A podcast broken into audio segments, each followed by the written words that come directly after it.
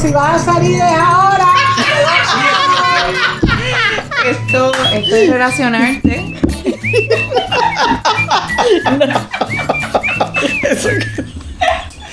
Ay, la doctora Rosabal. Ahí, ahí era Dita, ¿verdad? Ahí era Dita. Mi nombre es. Mi nombre es Marianela, no puedo. Dios, no se No, no se puede. Ve lo que te dije. Adita. Ok, ahora sí. ¿Qué me dice mira. cuando vayas a empezar? De hecho, Ni se enteró. Ella ni se enteró. nosotros empezamos y lo único, lo primero que salió fue. Gritando. Cuando vayas a salir me avisa. Pues eso debe salir porque eso es parte de la vida diaria de una pareja. Y Ricardo lo grabó inmediatamente. Esto es Relacionarte, uno más de nuestros episodios de tratando de llevar herramientas y tratando de ayudar al público eh, a mejorar sus relaciones de familia, sus relaciones de pareja. Mi nombre es Marianela y soy madre de dos con cara de cuatro. Hay que añadir al perro y al marido. Eh, soy apasionada de ayudar a otros y conocer más sobre las relaciones humanas. Y por eso me gusta tener estas conversaciones que es importante destacar que no es una terapia, pero sí estoy hablando con personas que saben y trabajan cada día con esto. Aquí tengo a mi amiguita Marlen. Ella es terapeuta de matrimonio y familia. Hola. Háblame un poquito, Marlen, de lo que tú haces. Gracias Marianela por tenernos aquí. Eh, me encanta que tengamos este espacio. Yo soy terapista de matrimonio y familia y trabajo, eh, tengo práctica privada y trabajo pues mayormente con eso, con, la, con las parejas y todo lo que tiene que ver con sus relaciones. Chévere. También estoy aquí hoy con Glorimar. Glorimar Hola, Arias. un saludo ella es para nuestra todos. amiguita, ella es consejera de salud mental. Cuéntanos de lo que tú haces. Pues como tú has dicho, pues soy psicoterapeuta, eh, consejera de salud mental y madre de cinco y abuela de siete. Dura. Así es que pues como, como todo se aprende en el camino. Bien. Por otro lado, también tenemos por ahí a Adita, es la mamá de Marlene. Para los que no le conocen, la doctora Rosabal, la cocorota. Esa sí que es la experta. Adita, cuéntanos un poquito de lo que tú Es haces. Master of Masters. Primero, ante todo, contenta y feliz de estar, entre tanta gente linda y joven. Me encanta estar entre todas las jóvenes porque eso me rejuvenece. Gracias por darme de esa de ímpetu, de esa energía, ese gozo de estar nuevamente juntos. Pues, pues sí, yo trabajo también con parejas y con familias y también a nivel individual dentro de mi práctica clínica que, que me encanta, es mi pasión, lo hago, yo soy psicóloga por, por vocación y, y cada día aprendo, aprendo mucho de, de- de- de todos los, los clientes que me visitan. Me ayuda a ser mejor persona. Así que gracias por tenerme aquí. Gracias a ti, Adita. Hoy vamos a hablar de un tema bien interesante y que creo que todos hablan todos los días. Así mismo. ¿Por qué se acaban las relaciones de pareja? Eso es un tema bastante común, ¿verdad? Todo el mundo tiene una opinión al respecto. Oh, sí. Diferente. Diferente. Ahí, este, yo creo que dependiendo de dónde uno está, es, es la opinión que uno puede tener. Si estás dentro de la relación de pareja, puedes tener 100 excusas o 100 razones para poder salir, ¿verdad? Y cuando estamos hablando de por qué se rompen las relaciones de pareja, es importante destacar que estamos hablando de las relaciones eh, normales o, o cotidianas, no aquellas que están eh, en abuso o que existe algún tipo de agresión dentro de la pareja. Así que estas relaciones, ¿verdad? Que, que tienen, que se crearon con la idea de que iban a durar para toda la vida y de repente eh, no se encuentran con que se le como que se le acabó el camino como que no hay más nada por qué trabajar, se acabó el amor, muchas personas entran a la oficina. mucho. Es que se acabó, Eh, se acabó el amor. Es que se acabó el amor, es que no hay más nada, tú sabes, que, es que crecimos, crecimos separados y ya esto se acabó. Y la realidad es que hay, hay muchas maneras en que se puede trabajar la relación de pareja no es que, que se puede trabajar, es que la relación de pareja hay que trabajarla todo el tiempo. Fíjate, yo quería añadir que eh, al, me, me, me, refrescaste la memoria de una conversación que tuve con, con unas parejas donde yo tomé la impresión de que yo les preguntaba, pero ¿por qué es que creemos que la relación de pareja es la única que es desechable? Es la única que podemos eliminar.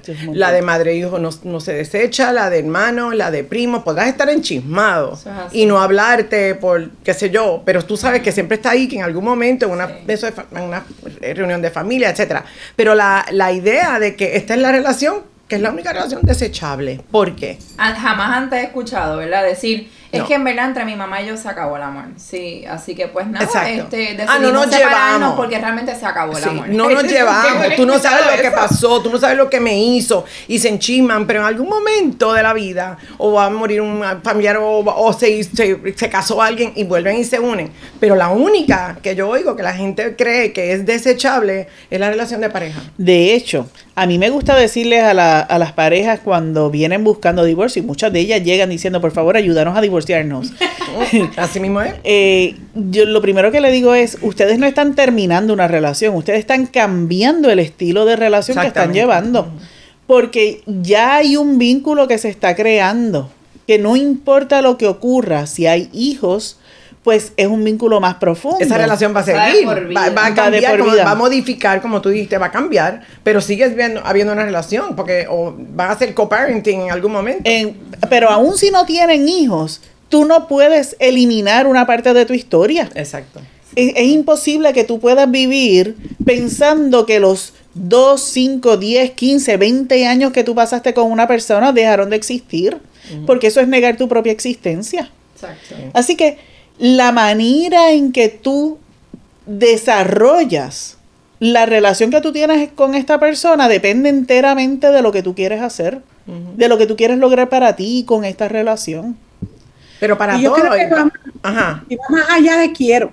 Yo quiero es, eh, yo quiero que sí, efectivamente tiene que haber un quiero, pero también tiene que haber un puedo. Y aquí es donde entro a mi punto clave, de que las relaciones de pareja se acaban porque no sabemos cómo mantenerlas. Por eso es que terminan. Yo siempre suelo decir, ¿verdad? y que siempre doy el ejemplo de cuando estoy dando los talleres de novios, que me encantan estas parejitas que están comenzando, porque yo le hago la pregunta clave, ¿qué tú crees que pueda terminar? ¿Qué tú crees que pueda suceder en tu relación de pareja que, sea un obstáculo? ¿Qué tú crees que una vez que, tú crees que puede pasar una vez que te cases? Que puede ser un obstáculo, cuáles pueden ser los problemas que puedes tener. Y me asombra la respuesta que me dan. No, nosotros no vamos a tener nunca ningún problema. No, no va a haber obstáculo. Bien optimista que él. grande como para romperlo. Nuestro amor es tan y tan grande. Y yo le doy mi famoso cuentito de Superman. lo doy, ¿lo quieren Claro, eso te iba a decir, danos el, el cuento. Yo siempre digo que el amor es como Superman me cuesta trabajo creer que ya Superman no es un superhéroe y que la gente ya no, no lo conoce. Lo es, lo es todavía, lo que pasa es que es menos famoso. Es menos famoso, yo creo que los niños no lo pues, conocen. Pero para los que no lo conocen, Superman es un superhéroe que tiene superpoderes, tiene visión de rayos X, tiene visión telescópica, tiene la fuerza que puede levantar un edificio, tiene la velocidad el amor es como Superman, todo lo puede. Váyanse a Corintios 13, todo lo puede, todo lo perdona, todo. Ahora, Superman tenía algo que lo debilitaba. ¿Qué es lo que debilita a Superman? La kriptonita. Correcto. La kriptonita del amor son los resentimientos. Exactamente, la palabra clave. ¿Cuáles son y qué son, qué son resentimientos? Sentimientos no expresados, que se quedan bloqueados, embotellados. ¿Por qué se quedan los sentimientos no expresados embotellados? Porque las parejas no aprenden la destreza básica de cómo resolver conflictos, cómo comunicar en momentos difíciles, cómo aprender a salir del yo egoísta, yo me siento, a mí me hicieron, a llegar el tú que pudo haber pasado, que te pudo haber, que pudo haber dicho que te hizo sentir mal, que pudo haber, cuando para la primera destreza que las parejas deben aprender es salir del yo para entrar en el tú. Y eso incluye en momentos de conflictos cómo yo puedo salir del yo para entrar a entender el tú, ponerme en tus zapatos. Esa es la destreza básica de cómo comunicar en momentos difíciles y cómo resolver conflictos. A mí me gustaría añadir ahí que hay una creencia, una falacia donde la gente piensa, no es que a mí no me gustan los conflictos, yo no quiero tener conflictos en mi relación. Anticonflicto. Eh, les tengo noticias, eso no se puede eliminar. los es, conflictos van, van a surgir No hay siempre. tal cosa. No hay tal cosa. Sin embargo, estando completamente de acuerdo contigo, Glory, la realidad es que hay personas que no, a pesar de que existe el conflicto, no están dispuestos a verlo. Y ese, y a mí me, Hay un nombre para eso, ¿verdad? Cuando a la persona no le, no le gusta el conflicto. Es como. Bueno, eva- hay mucha evasión. Evaden, evaden los conflictos. eh, Esas personas evaden los conflictos. No les gusta encontrarse en esa posición. ¿Qué tú Bueno, decías? Goldman ha tipificado ese tipo de parejas como parejas que evitan los conflictos. Exactamente. Las parejas que evitan los conflictos son las parejas que reprimen o suprimen sus emociones en aras de la relación, disque, para que para pelear hace falta dos y para no tener problemas. Pero ¿qué pasa cuando la pareja no pelea? Ustedes que son expertas me van a decir a mí. Experto aquí no hay nadie. Eso a mí me suena, como, pelearé eso a mí me tú. suena como, como aburrido. Porque cuando hay peleas también hay reconciliaciones. Exactamente. Y, O sea que- y sí, la reconciliación puede reforzar todavía más. Bueno, Pero saber- cuando hay con, pero cuando hay conflictos y no, y no se Resuelven. Se acumula el y no resentimiento. ahí es que se crea ese resentimiento y ese resentimiento se puede ver cuando, cuando la persona empieza ese diálogo interno. Es que no me toman en consideración, nunca me escuchan, ya tuviste que otra vez me sacaron, eh, o fíjate, ya hizo planes y no me considero, pero, pero no hay ese, no se atraviesa esa frontera, se va creando como este, esta frontera entre la pareja que se convierte, y esos resentimientos a veces yo los comparo con este, como, como cuando tú vas poniendo primero una verja de cyclone fence y después la vas poniendo de bloque. Porque llegan parejas que dicen, bueno, es que nosotros nunca hemos hablado y llevamos 15 años sin verdaderamente hablarnos, o 20 años sin verdaderamente hablarnos. Wow. Y Bueno, hablan, pero el nivel número uno de la, de la, con- la comunicación que es conversar. Es decir, sabemos que la comunicación es tres, viene de tres niveles. El nivel número uno es el noticiero, que vas a hacer, como hiciste, los nenes, los que pagaste. eso sí lo comunican. El número dos, eh, exacto, el nivel número dos es, mira, es bueno que nos sentemos para ver cómo vamos nosotros a cuadrar el presupuesto, es el nivel de la mente, mira cómo vamos a disciplinar mejor a nuestros hijos, yo siento que tú y yo nos estamos alejando, es el nivel cognitivo. Y el tercer nivel, que es el nivel que verdaderamente nutre la relación, es el emocional, el nivel número tres, es de corazón a corazón. Cuando la pareja va únicamente del nivel 1, que yo digo que ese noticiero por, la- por la mañana, ¿verdad? Del nivel 1 al nivel 2, del 2 al 1, más el 1, eventualmente se va quedando más el 1, nunca toca el nivel emocional, ya esa pareja está acabando el- la tumba, el final de la relación. Porque no hay manera de que una relación se mantenga si no comunican a ese nivel. O sea que hay que hasta cierto punto adiestrarse en esta situación, o sea, adiestrarse en el tema. Porque a ti nadie te enseña que hay nivel 1, 2 y 3. O sea, en la escuela nos enseñan precálculo y cálculo, pero nadie te dice cómo comunicarte con la pareja. Ni siquiera los papás te explican eso. Pues probablemente ni lo saben. ¿Qué quiere que te diga? Exacto. Y muchas veces hemos, hemos crecido en hogares donde nosotros no vimos cómo mami y papi resolvían los, los conflictos emocionales, o por- porque igual, no, no, no, de eso no se habla, o lo hablan, eh, porque hay mucha gente que piensa, no, mi papá y mamá no peleaban jamás. Eso era un matrimonio perfecto. Eso tampoco quiere decir que es bueno, porque tú no sabes cómo se resuelven los conflictos. Bueno, pero por ejemplo, yo te puedo decir que aun cuando tú has tenido el ejemplo Porque, por ejemplo, yo tuve el privilegio de tener unos papás que manejaban sus conflictos y que tenían, ¿qué quiero que te diga? Sus conflictos como todas las parejas. Y de ese modelaje, pues yo pude sacar muchas conclusiones, pero dentro de la relación de pareja, tú tienes que acomodarte porque tú no estás solo. Así que tú tienes que desarrollar tus propias estrategias con, con otra persona que tiene sus propias ideas de cómo hacer las cosas. Así que aún si nosotros tenemos un concepto de lo que es la comunicación, a lo mejor si han estudiado psicología o, han, o se han adentrado dentro del tema y se han leído estos libros de autoayuda, la realidad es que la práctica con tu pareja es la que hace el método que tú vas a seguir. Y para cada uno puede ser y puede lucir diferente. Por eso es que pero las creencias de cómo tú crees que se... Si tú, si tú le tienes miedo al conflicto porque lo que creciste viendo fue unas peleas terribles, una, o lo que sea, y le tienes miedo, lo vas a evadir. Entonces no le metes mano, como dice, como por dice eso es que la terapia, nivel. Por eso es que la terapia funciona. Increíble. Y entonces hay personas que llegan a la terapia, ok, ven y enséñame, cuando en realidad, y eso, y ahorita estábamos hablando sobre la diferencia entre entrenarse y adiestrarse entrenamos a los perros porque eh, nosotros le enseñamos, o a los animales porque nosotros le enseñamos cómo hacer las cosas. Como yo las quiero, como yo las quiero. Como yo, te entreno a que vayas allí a aquella esquinita. Yo te entreno a que vengas y le pongas la patita aquí. Pero es como yo quiero que tú lo hagas. Pero cuando tú te adiestras, tú estás buscando, dentro del conocimiento, estás buscando aplicarlo cómo te funciona a ti, mismo. Ven acá, si tú te adiestras para, para una cosa, o sea, para, para decir, para, un, para una pareja, te adiestraste con tu pareja y luego vamos a suponer que estás en otra relación. ¿Eso te funciona? ¿Tienes que volver a adiestrarte basado entonces en cómo esa otra persona funciona?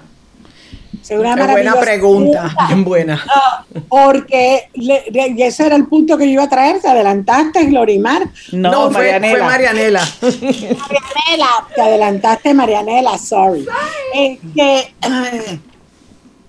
porque para poder nosotros entrar en un tipo de relación con el conocimiento de cómo resolver conflictos, tenemos que empezar por aprender nosotros mismos o nosotras mismas cómo resolver nuestros propios conflictos.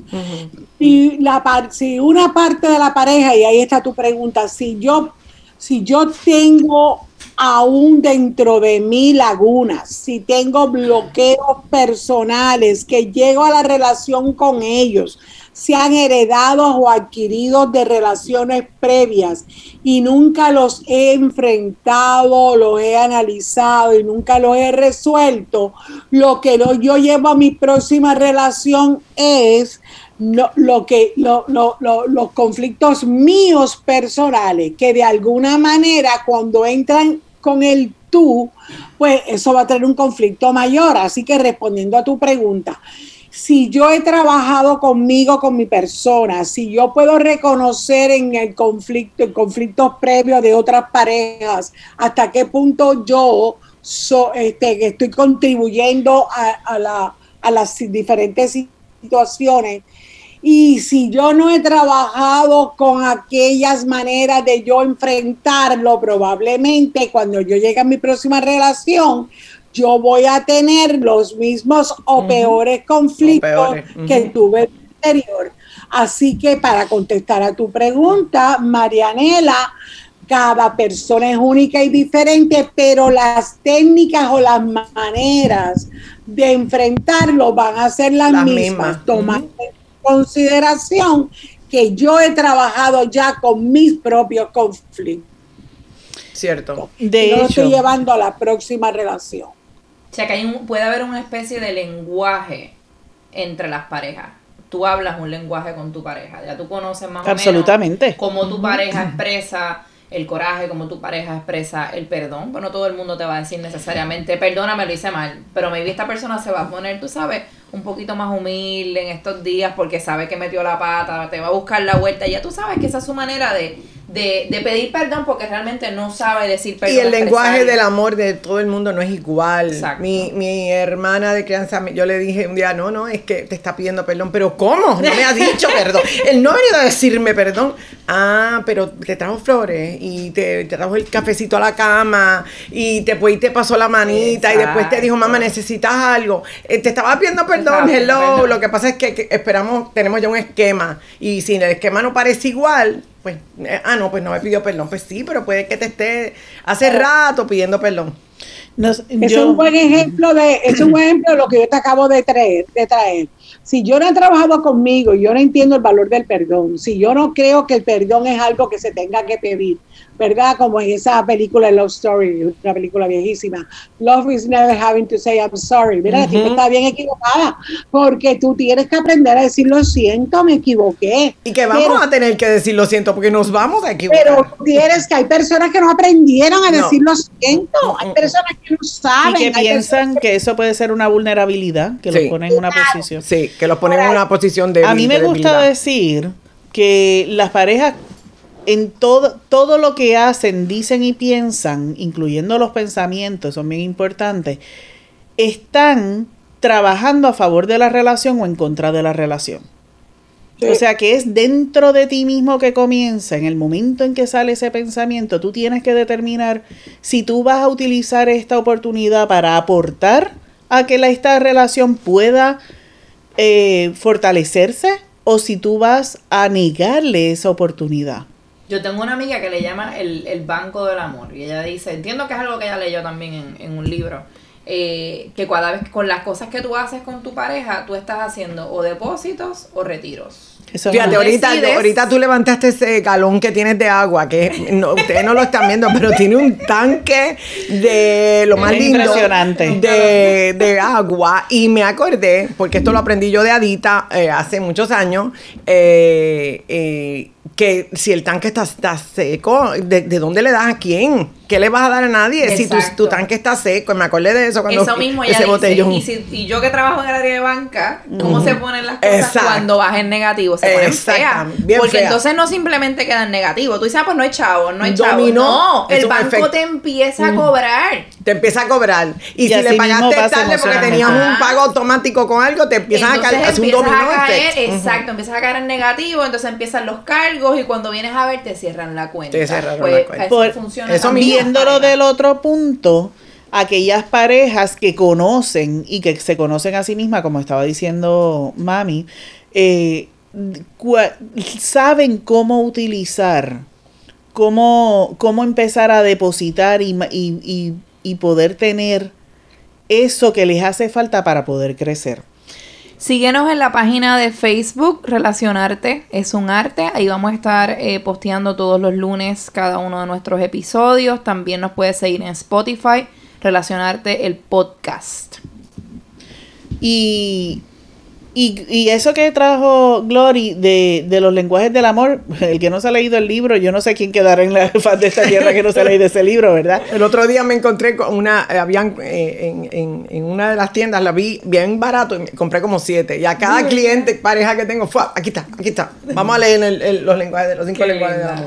Porque eso es parte de conocerte. Pero hay unas cosas que hacen, hay unas, vamos a empezar por acá, hay unas parejas que todo el mundo reconoce que como que son extraordinarias. Y, y a veces no sabemos identificar qué es lo que la dice. Ay, es que ellos se aman tanto, wow, es que ellos son... Estos son power couples. Lo- en, en, en la farándula los reconocemos porque son personas que tienen grandes influencias, no solo dentro de la industria, sino porque en conjunto saben Crean. amasar, saben amasar esa, ese liderazgo dentro de su propia relación. Y tú los ves y lucen bien, y qué bellos son. Y dentro de nuestras comunidades existen, dentro de las iglesias existen. Y uno pensará que no tienen conflicto, ¿verdad? Exacto. Se llevan tan bien. Ay, Esa qué gente bien. no Esos son power couples. Nunca. Y, y la realidad es que esos power couples son personas que han aprendido, se han adiestrado y se han dedicado el tiempo para poder lograr esta relación que tiene, eso, eso que, que llama la atención a los demás, porque ellos lo han cultivado, porque se toman el tiempo. Que by the way, Gaviota Services, ¿verdad? La, la doctora Rosabal tiene, tiene un, un curso para eso. Ella nos había hablado Vamos vez. a tener un taller, eh, la doctora Rosabal va a tener un taller de Power Couples, va a estar en Orlando en abril 19. Importante, importante.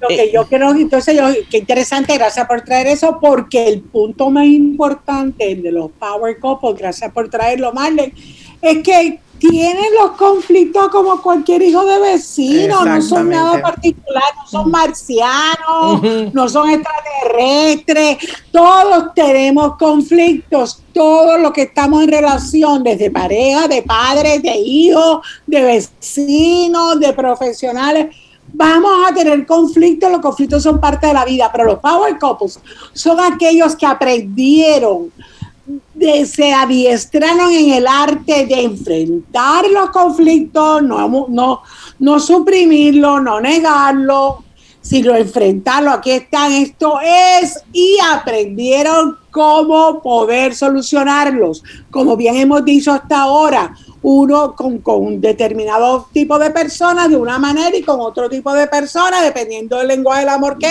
hablen y que tú hables y que ya tú los conoces, tú vas a aprender a ir solucionándolos uno a uno. Pero no, las power couples son parejas que no permiten que su relación se termine por un conflicto, por dos ni tres.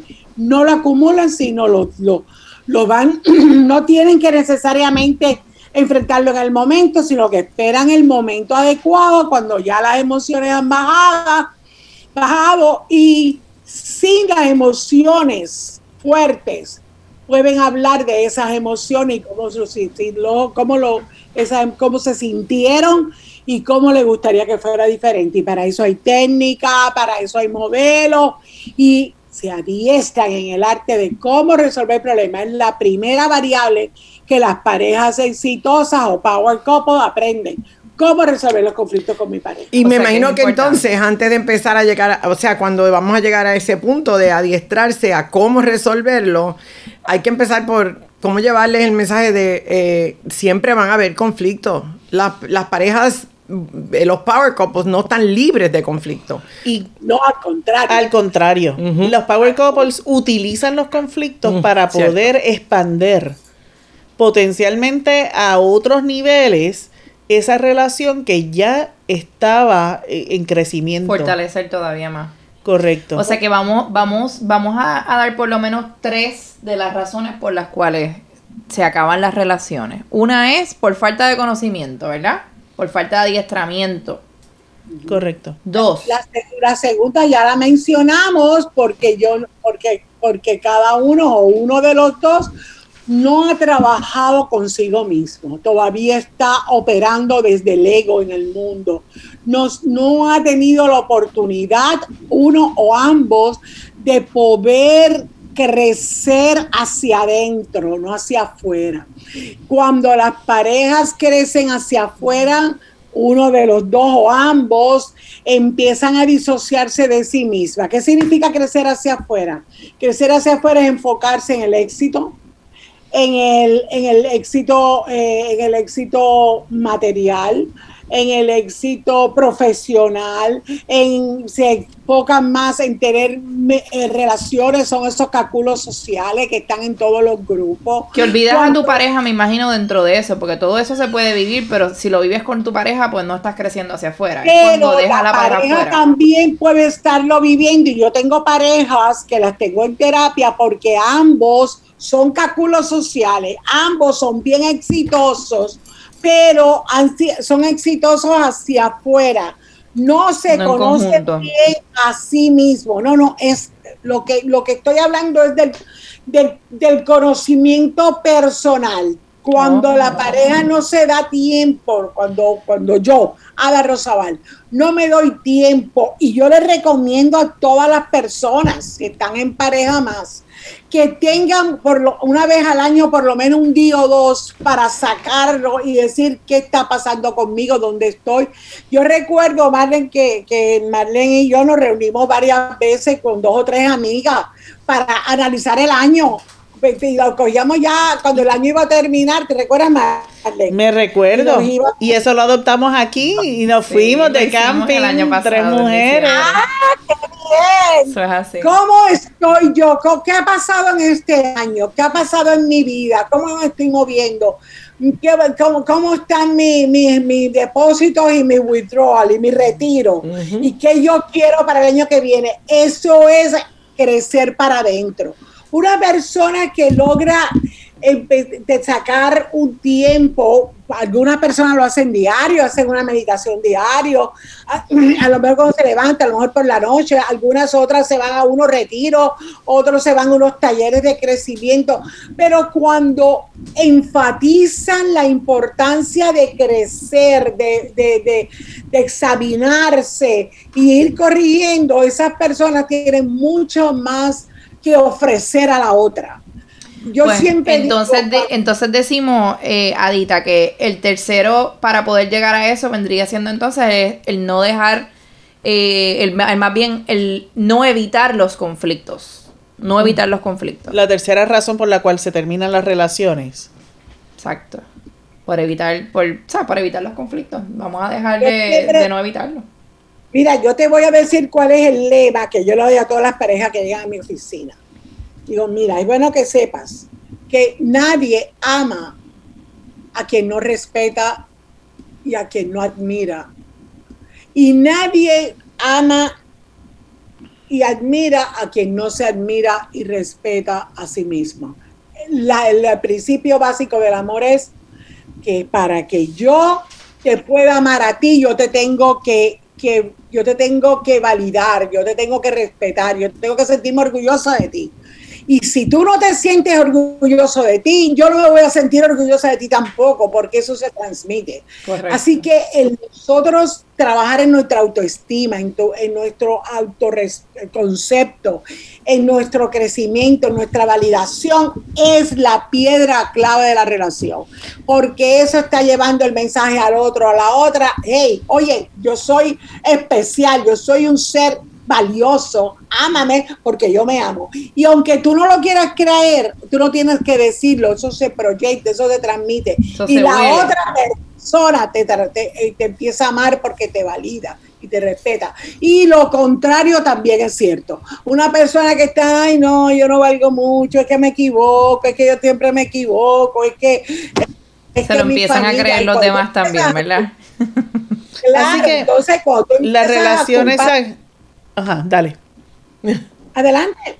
Yo Dale, creo que ya dale. lo dije todo. Las relaciones se No, no, yo terminan... digo que esa es la clave. La Ajá. clave, esa es la clave. La clave es ámate, valídate, respétate para que la otra persona te pueda validar. Esa es una de las características de los power couples. Ambos crecen en conjunto, como bien dijo Marianela, así que bueno, pero también se dan el espacio y el permiso para crecer por separado, porque él o ella no es responsable de ti y de tu crecimiento. Y de tu Tú eres felicidad. responsable de ti, de tu crecimiento y tu felicidad. Cada uno es responsable de sí mismo y entonces ambos comparten esta nueva realidad. Esto es lo que se trata. Esto fue Relacionarte, uno más de nuestros episodios. Les agradecemos por compartir hoy con nosotros, Adita, eh, la doctora Rosabal, a Glorimar Arias y a mi amiga Marlene. Por favor, síguenos en Facebook, Relacionarte, el arte de las relaciones. También nos puedes seguir en Spotify como Relacionarte, el podcast. Muy. Gracias. Gracias, Marianela, por esta oportunidad. Muchas gracias. Gracias, Adita. Ay, a ustedes. Con ustedes.